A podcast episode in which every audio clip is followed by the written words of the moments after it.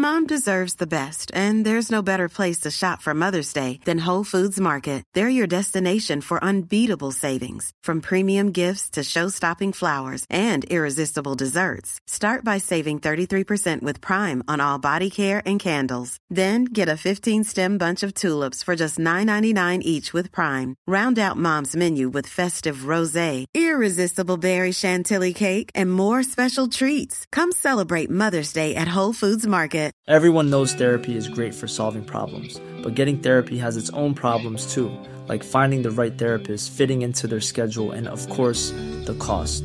Well, BetterHelp can solve those problems. It's totally online and built around your schedule. It's surprisingly affordable too. Connect with a credentialed therapist by phone, video, or online chat, all from the comfort of your home. Visit betterhelp.com to learn more and save 10% on your first month. That's BetterHelp, H E L P. Burrow is a furniture company known for timeless design and thoughtful construction and free shipping, and that extends to their outdoor collection. Their outdoor furniture is built to withstand the elements, featuring rust-proof stainless steel hardware, weather-ready teak, and quick-dry foam cushions. For Memorial Day, get 15% off your Burrow purchase at burrow.com slash ACAST and up to 25% off outdoor. That's up to 25% off outdoor furniture at burrow.com slash ACAST. Contrairement à une idée largement répandue, la langouste se nourrit exclusivement de fruits de mer.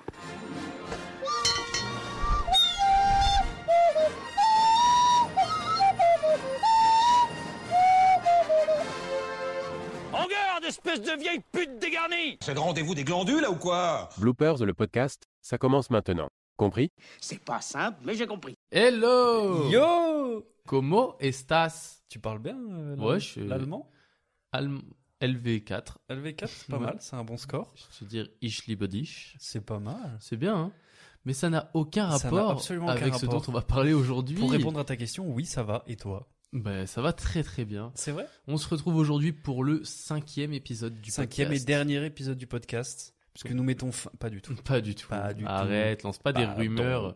Ça va faire la une de tous les sites d'actu. pas du Tellement tout. pas. De quoi on va parler aujourd'hui Nous allons parler des théories de films.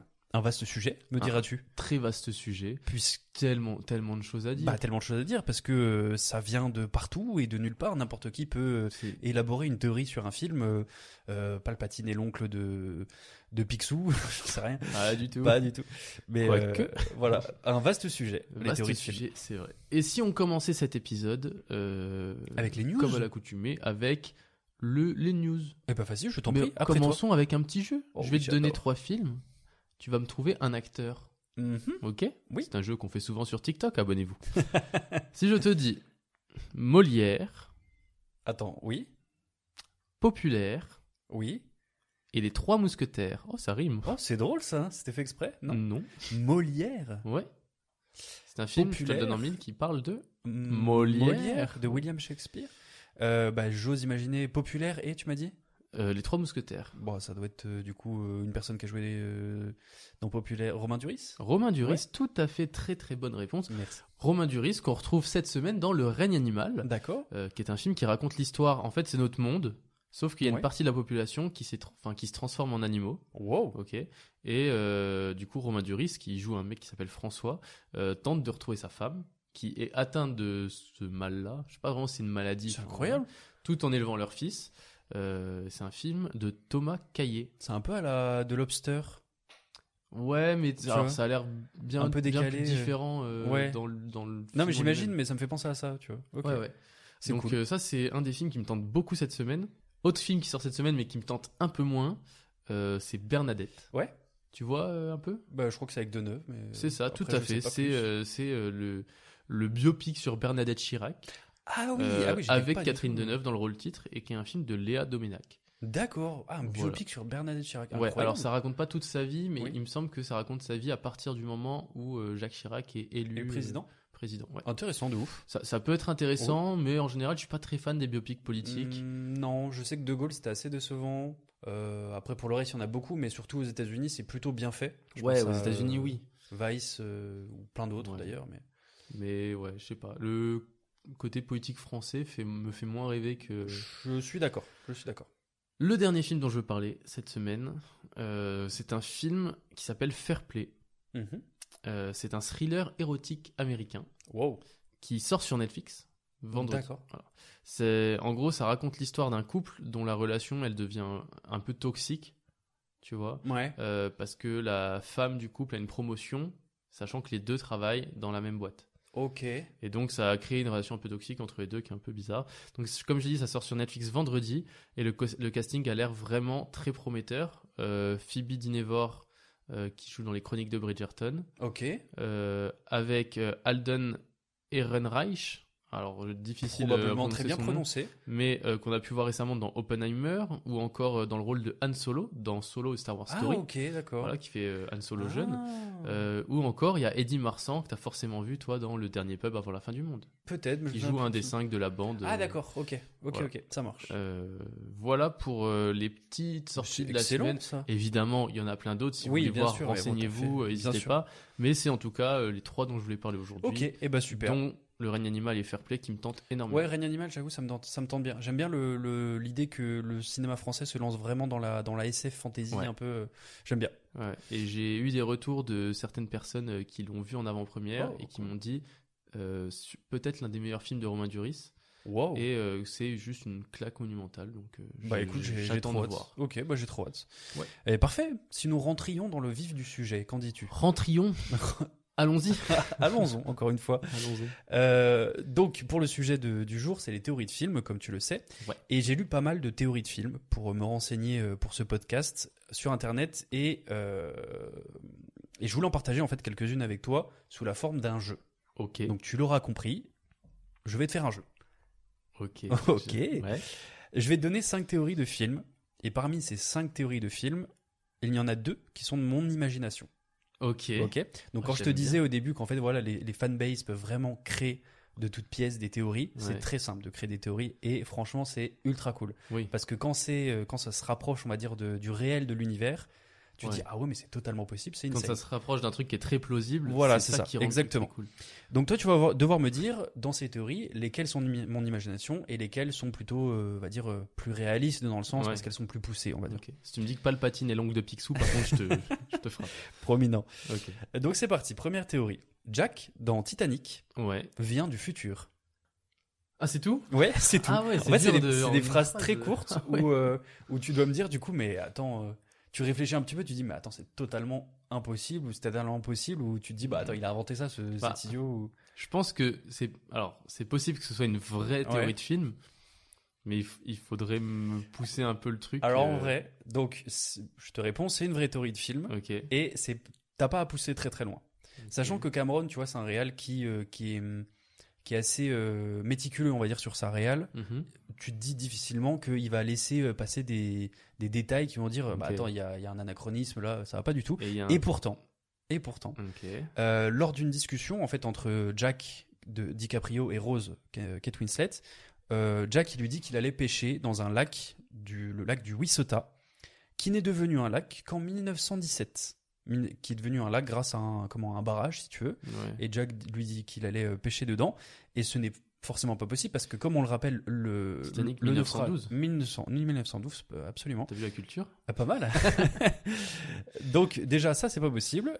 Et euh, donc ça te met un petit peu la puce à l'oreille tu dis bah attends bon voilà c'est un anachronisme etc et ce qui euh, et du coup ils exploitent cette théorie dans le sens où euh, dans une autre discussion Jack il dit qu'il emmènera Rose sur comment s'appelle sur la jetée de Santa Monica endroit qui n'existe pas non plus qui existe après le Titanic si tu veux bien après. Et du coup voilà les, les fans ils surfent du film attendez euh, deux, anachronismes comme ça aussi gros pour Cameron dans un de ses films euh, c'est mort c'est forcément euh, voilà une, une théorie que lui-même a placée là. Et euh, voilà en gros la question c'est est-ce qu'il a placé ces, ces, euh, ces anachronismes volontairement. Oh, on sait pas on sait pas. Bah, un, en- un truc marrant, c'est que, excuse-moi, un truc marrant, c'est que les, les réals, dès qu'on leur pose des questions sur ces théories-là, ils, ils disent rien, tu vois. Et Oui. ça, tu vois, ça alimente un peu euh, le, le, le- les le théories. du truc. C'est ça. Ok. Ah, j'aime bien, mais d'un autre côté, je me dis, il aurait pas mis que de petits trucs comme ça. Non, il aurait, il aurait fait un truc plus, plus obvious, évidemment que c'est de l'anachronisme. Oui, je- honnêtement, je pense que c'est de l'anachronisme. Ouais. Euh, deuxième théorie, Gollum, du Seigneur des Anneaux, Oui. est un ancêtre lointain de Frodon. Ça vient de toi, ça. Bah euh, oui. euh, j'ai entendu Gollum, j'ai dit bon, c'est ouais, des Anneaux. oui, bah, je me suis dit, ce que je mets Seigneur des Anneaux, il va dire, ouais, forcément, ça vient de lui parce qu'il est fan. Et après, ça aurait, ça aurait pu. Effectivement, je suis un gros fan. J'ai essayé d'étayer cette théorie quand même. Gollum est né en, mille- euh, en, pardon, 2440 du troisième âge, soit précisément 528 ans avant Frodon. Ouais. Donc on passe sur le fait qu'aucun lien de parenté entre ces deux personnes, entre ces deux personnages, ne soit réfuté dans le film. Mhm. Tu me diras, ça peut être pareil entre Sam et Gollum ou autre chose. Tu vois, dans le film, ils disent pas, bah non, Frodon, c'est pas le petit petit euh, fils de, Gollum. Gollum, il vient de l'Anduin, d'une des euh, du bord de l'Anduin, si tu veux, euh, au sud de Foncombe, là où les ancêtres de Frodon avaient trouvé refuge lors de la bataille du Champ des Iris. Ça a réellement existé.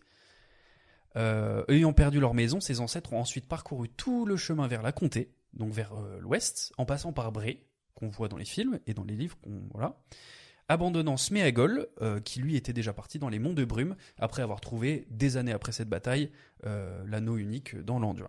Ok. C'est une théorie que j'ai euh, voilà, créée de toutes pièces. Je me suis dit, ça peut être intéressant. Voilà, pour les vrais fans du Seigneur des Anneaux, ils vont dire, Hmm, ce n'est pas possible. Troisième théorie. Ouais. Jar Jar Binks, Ouais. tu vois, du Ouais, Star Wars, est un seigneur Sith. Oh là là, ça, Star Wars, c'est gros, c'est oui, c'est vrai. bah, c'est, c'est vrai, c'est une théorie qui. euh, une je, vraie pe- théorie. je pense dire, que c'est la théorie qui a été le plus euh, relayée, qui s'est dit, euh, c'est totalement possible. Je t'explique pourquoi. Jar Jar Binks est directement lié à l'ascension de Palpatine au pouvoir. Car il est celui qui annonce au Sénat la décision d'accorder au chancelier des pouvoirs étendus pendant l'état d'urgence.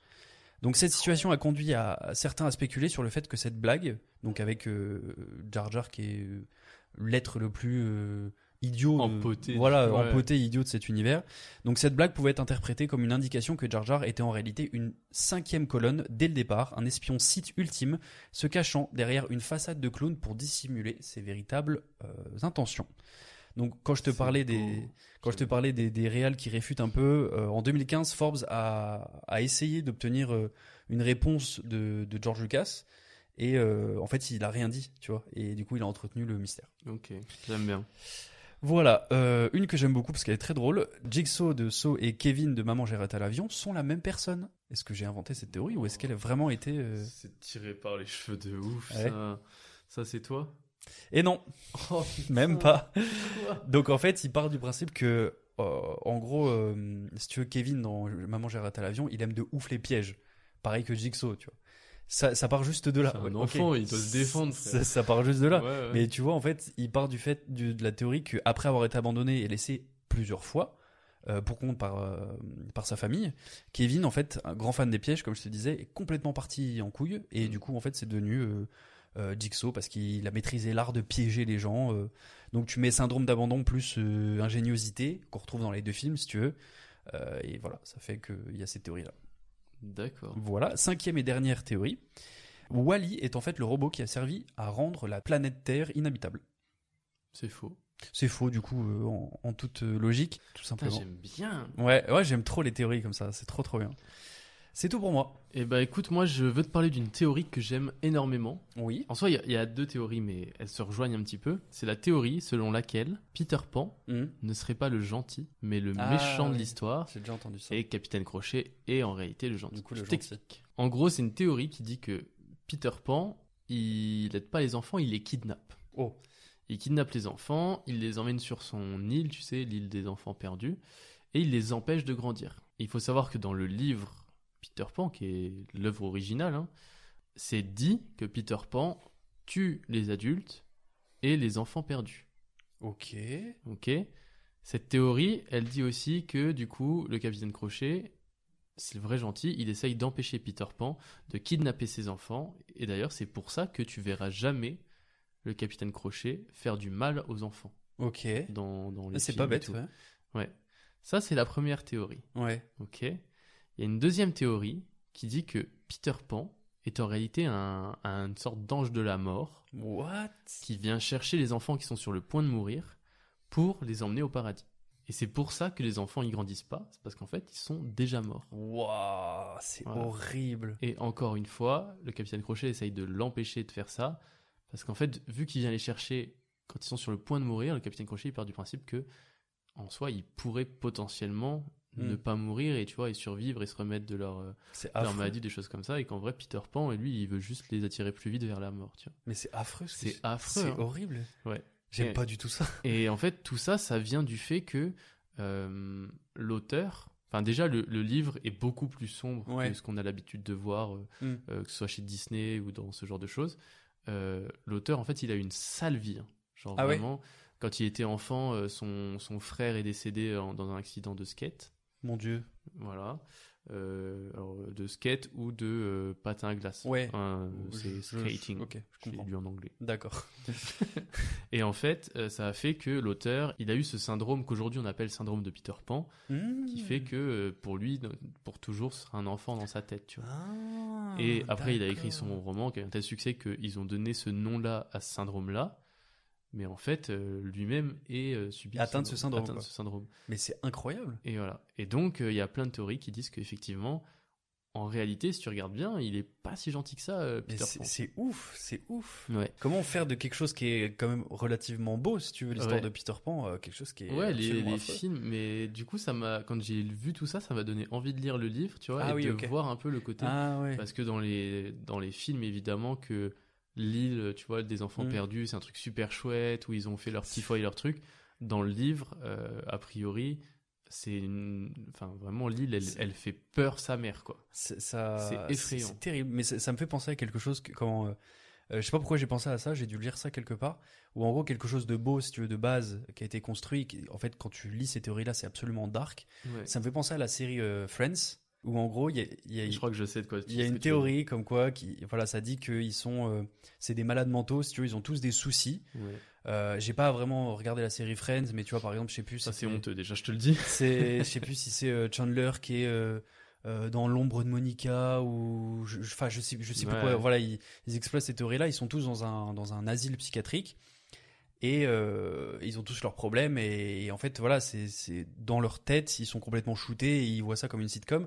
Et il y a quelque chose que j'ai vu récemment sur euh, TikTok et les réseaux. Peut-être que tu l'as vu. C'est quand tu vois euh, Ross. T'as les têtes, c'est un- une sitcom, hein, donc c'est accompagné de rire, comme Ouais. euh, Big Bang Theory. Euh, quand tu vois Ross parler à certaines personnes et que tu enlèves les rires et que tu gardes l'acting de- des- personnes avec qui il parle, tu te dis mais là attends c'est c'est horrible ce qu'il dit. Il y a une scène où en gros il est dans un bureau, je sais pas si c'est un pédopsychiatre ou quoi, et il parle d'un enfant, il tombe sur une photo Ross et il dit euh, ah il est sympa votre gosse et tout, euh, comment il s'appelle? Et le, le pédopsychiatre lui dit euh, Ross, il dit oh, attends c'est ouf ou quoi, j'ai pas le contexte hein, vraiment j'ai Ouais. que ça et Ross dit ah ils ont enlevé tous les rires de cette scène. Ça vous dirait pas je, je viens avec votre enfant le, le dimanche au musée, que tous les deux, que je lui apprenne plein de trucs et tout. Et là, euh, tu sais, le mec il lui regarde, mais euh, qu'est-ce que tu fais, frère Genre, Et en fait, Ouais. t'enlèves le rire de cette scène, tu dis, mais c'est absolument affreux. Et du coup, c'est une théorie comme quoi, voilà, ils sont euh, dans je, un je- je l'ai vu euh, pas mal cette théorie. Après, le problème des rires, c'est que tu peux pas. C'est une sitcom justement. Oui, Donc, c'est le but. tu peux pas enlever les rires parce que en plus, c'est une série qui est tournée avec les rires en direct, Mhm. puisque les gens euh, Oui, assistaient à En l'émission. public direct. Donc, t'as ce temps d'attente, comme tu dis, où si Mhm. t'enlèves les rires, c'est très chelou. ouais, c'est ça. Et ça rend le. Et il y a plein de gens qui disent, mais en fait, c'est pas du tout drôle, Friends. Regardez si on enlève les rires, ce que ça fait. C'est ça. Et en fait, c'est juste ça dénature tout. Bah, c'est plus le sinon, principe les dialogues sitcom, pas coup. comme ça. Et c'est pareil dans Big Bang Theory. Eh oui, T'enlèves, sûr. euh, la, je sais pas, le- moi j'ai adoré Big Bang Theory, tu vois, j'ai vu deux fois même la série.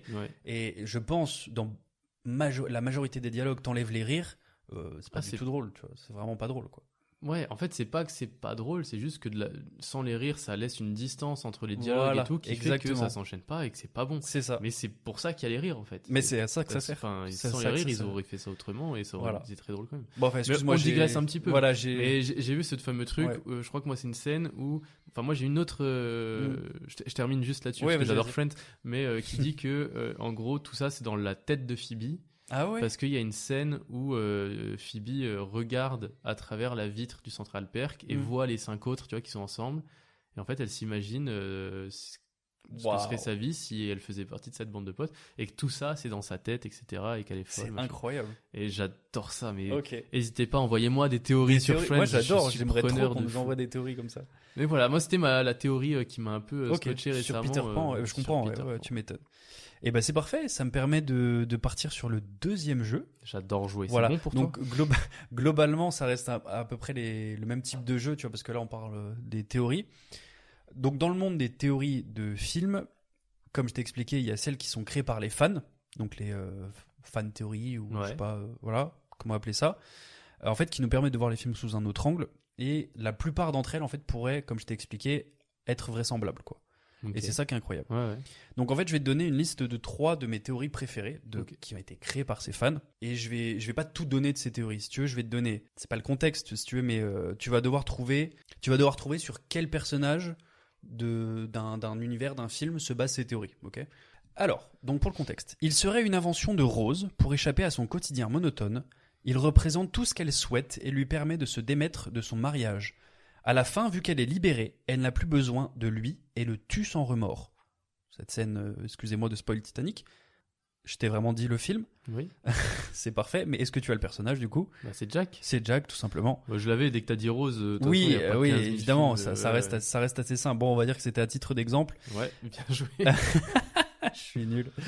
Euh, ok, c'est très court. Il était un puissant maître Jedi. ok. J'imagine, ça serait trop simple que ce soit dans Star Wars, ça ferait trop répétitif avec Jar Jar Binks. Ouais. Donc c'est dans un autre film que Star Wars. C'est dans un. Enfin, c'est pas dans l'univers Star C'est Wars. bien plus drôle de se dire ça d'ailleurs. Ouais, ok. Euh, Bah, en fait, si tu veux, tu prends, on va dire, même univers du réal.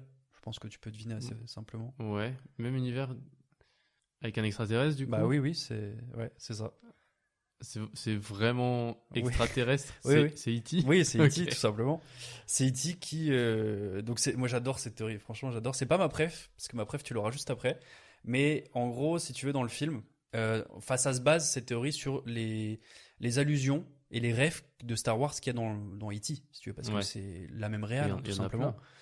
Et euh, en fait, dans une scène particulière, il y a E.T. qui rencontre un jeune garçon qui est déguisé en maître Yoda. Ah, Quand ils sortent pour Halloween. Ouais, c'est ça. Ouais. Et du coup, euh, E.T., on- t'as l'impression qu'il le reconnaît directement et il veut le suivre. Donc tu dis, déjà bizarre. Donc tu prends ça pour une ref, voilà. Et donc il y a une autre ref aussi. Donc dans la menace fantôme, il y a les créatures qui siègent au Sénat, qui ressemblent énormément à E.T. et qui, euh, voilà, qui, qui exploitent les théories qui proviennent du même univers et que du coup E.T. s'est retrouvé sur la planète Terre, Ouais. que c'est un maître euh, Jedi et qu'en gros, voilà, il utilise la force en l'occurrence aussi pour euh, pour faire tous les trucs qu'il fait dans le film, y compris déplacer un vélo. Ouais. Et j'adore cette théorie, je trouve ça incroyable. Euh, je te fais ma préférée Ok. des théories. Alors, il, il a fait un pacte avec le diable et son âme se trouve dans euh, la mallette. Euh, une mallette. Ah bah Pulp Fiction. Ouais, c'est Pulp, Ah Pulp oui, ok. Fiction. Donc, cette théorie, comment on pourrait l'expliquer? Donc, il s'agit du coup de Marcellus Wallace, qui est le patron de Jules et de Vincent Ouais. Vega, et qui sont missionnés pour, par leur employé, donc euh, Marcellus, pour en gros retrouver son âme, qui serait dans cette mallette, si tu veux. Donc, ils sont engagés dans une espèce de quête de rédemption qui euh, ils agissent un peu comme des figures angéliques parce que si tu veux euh, comment il s'appelle Jules il fait vachement de références bibliques et c'est ça qui donne un ton incroyable à cette théorie. Et euh, aussi au début du film il y a Vince Vince qui, qui qui échappe au bal. Donc comme quoi ils voilà, seraient vraiment des messagers de Dieu.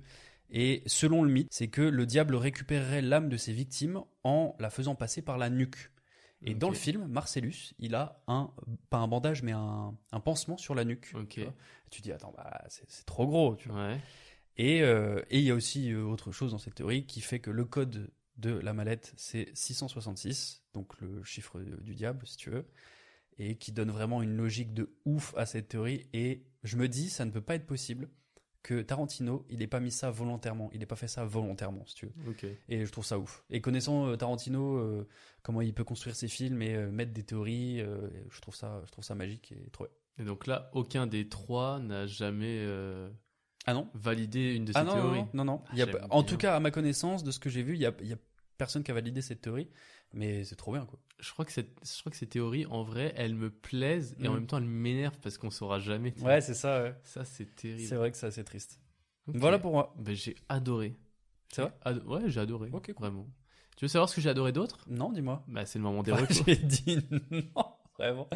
Oui, je veux savoir ce que t'as, ce que t'as adoré d'autre. Merci de me respecter. Pas de souci. Euh, c'est le moment de passer au reco et donc de Oui, dire ce qu'on a adoré récemment. Aujourd'hui, je vais te parler d'un court métrage. Oui. Ce court métrage, c'est La Cabale du latin. Ok. Ok. C'est un court métrage de Thomas Cortez, Thomas Coltese, je sais pas Mhm. exactement comment ça, comment Mhm. ça se prononce, euh, qui est un court métrage. Alors je te raconte vite fait le synopsis. C'est euh, ça se passe pendant la Seconde Guerre mondiale. Ouais. Ok, on est en 1944 à Paris et il y a une opération de résistance qui se prépare dans l'appartement d'une jeune femme qui s'appelle Jeanne. Euh, sauf que deux policiers allemands d'un coup débarquent et toquent à la porte. Ouais. Ok. Du coup, les résistants, qui sont 3-4, tu vois, ils partent se cacher sur le toit et ils la laissent seule gérer la situation.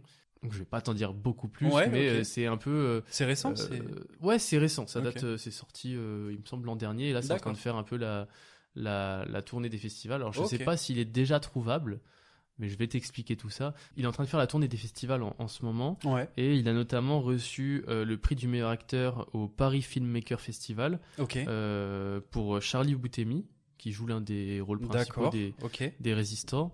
Euh, c'est un court métrage que j'aime énormément, que j'ai eu la chance de voir euh, parce que j'ai un ami qui joue dans ce court métrage. Oh. qui s'appelle Benjamin Cléry, qui, Ah est, qui est acteur, et je pense qu'on peut l'annoncer, on prévoit un épisode avec lui. Ah oui, j'aimerais tellement. euh, très bientôt, un épisode du, du, du podcast, Mm. pour parler de ses, ses, ses tournages, etc. Il a Mm. joué avec, avec Luc Besson, il a joué avec... euh, il joue dans le prochain film de Grand Corps Malade, il donne la réplique à Tahar Rahim, enfin voilà, il y a Mm. plein de choses à nous, à nous apprendre. Et donc il joue aussi dans ce court-métrage, il joue l'un des résistants. Ok. Et euh, donc j'ai eu la chance de voir ce court-métrage en... avant sa sortie officielle Trop bien. court métrage qui a été euh, financé grâce à une campagne Ulule Mm. euh, où ils ont récolté euh, 3400 euros Wow. pour le faire euh, sur un objectif de 2500 donc 136% de réussite C'est grave bien. Euh, voilà et donc c'est super chouette les images sont belles les acteurs jouent bien les dialogues sont sont, sont intéressants enfin, Trop je bien. trouve que c'est bien écrit C'est incroyable. donc la cabale du latin j'espère qu'on pourra vous le enfin que vous pourrez le voir bientôt Mm. toi aussi Bah oui, bien sûr. je te parle, hein. tu vois. Et donc voilà, et euh, Thomas Cortés qui est en train de travailler sur un autre court métrage Mm. qui sort bientôt avec la même équipe, les mêmes acteurs, Mm. euh, qui s'appelle Un lundi à Paris, euh, qui est une sorte de tellement vrai, D'accord. euh, avec euh, tu vois ce petit côté euh, The Office, euh, regard caméra, des choses comme ok, ça. trop bien. Trop bien. Euh, voilà, donc ça aussi, j'espère qu'on aura la chance de, de le voir bientôt. Ok. Euh, bah, trop bien. Et également, pour terminer, Mhm. euh, toujours du même, comme ça je, je- je termine, Mhm. euh, un, un court métrage qui est déjà disponible pour le coup, qui dure euh, deux minutes, Ouais. qui est euh, déjà sur Instagram, qui s'appelle Fausse Route.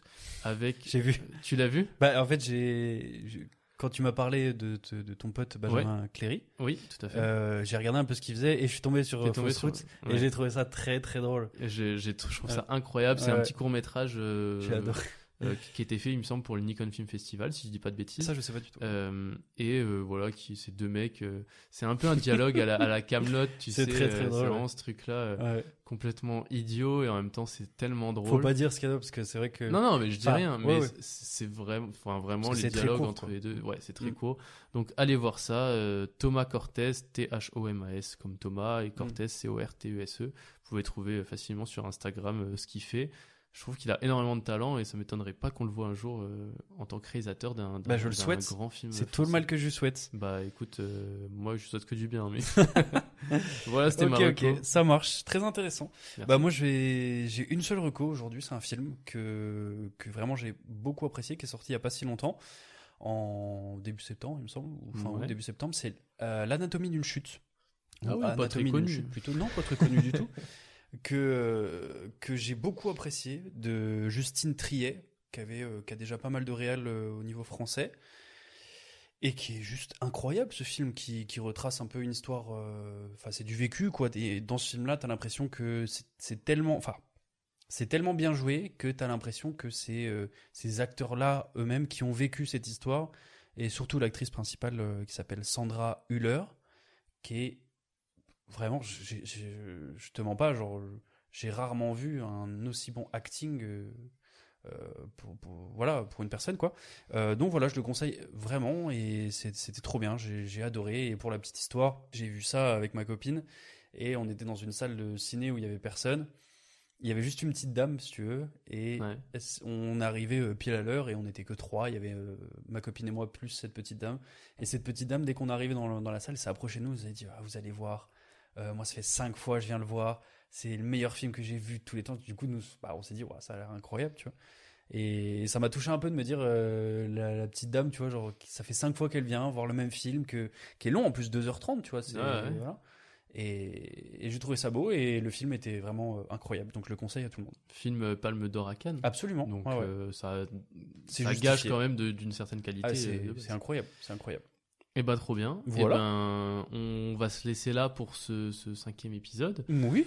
Euh, N'hésitez pas à venir directement dans nos messages privés euh, sur Instagram ou TikTok, nous dire ce que vous avez pensé de l'épisode, euh, dire également faire, quelles sont vos théories de films préférées. Les théories, ouais, c'est si ça. il y en a que dont vous voulez qu'on parle, qu'on refasse un autre épisode sur les théories de Parce films. qu'il y en a beaucoup. Il y en a tellement, on en Mm. refera. Mm. Voilà.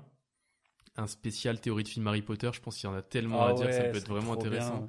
Euh, ou même d'autres d'autres films. Ouais. voilà. Euh, N'hésitez pas aussi à nous laisser euh, une super note ou un super commentaire sur Spotify Apple Podcast notamment, mais sur n'importe quelle plateforme de de- d'écoute. Mm. Euh, ça nous fait trop plaisir de voir que Ouais. vous appréciez ça. C'est de- de vraiment incroyable. Merci vous. beaucoup, honnêtement. Merci, merci, merci pour tout, pour le soutien sur TikTok, euh, sur notre Instagram qui a été lancé il y a pas si longtemps, en même temps que le, le podcast, qui, qui marche bien. On est trop content, on fait ce qu'on aime et vous aimez, c'est vraiment incroyable. Vous êtes en train de changer nos vies, clairement. Voilà. Donc c'est génial. beau, c'est beau, Un grand merci Merci à vous et on se dit à la semaine prochaine. À la semaine prochaine et à bientôt. nouvel épisode. pour le reste. Gros bisous. Bisous. La bamboche, c'est terminé.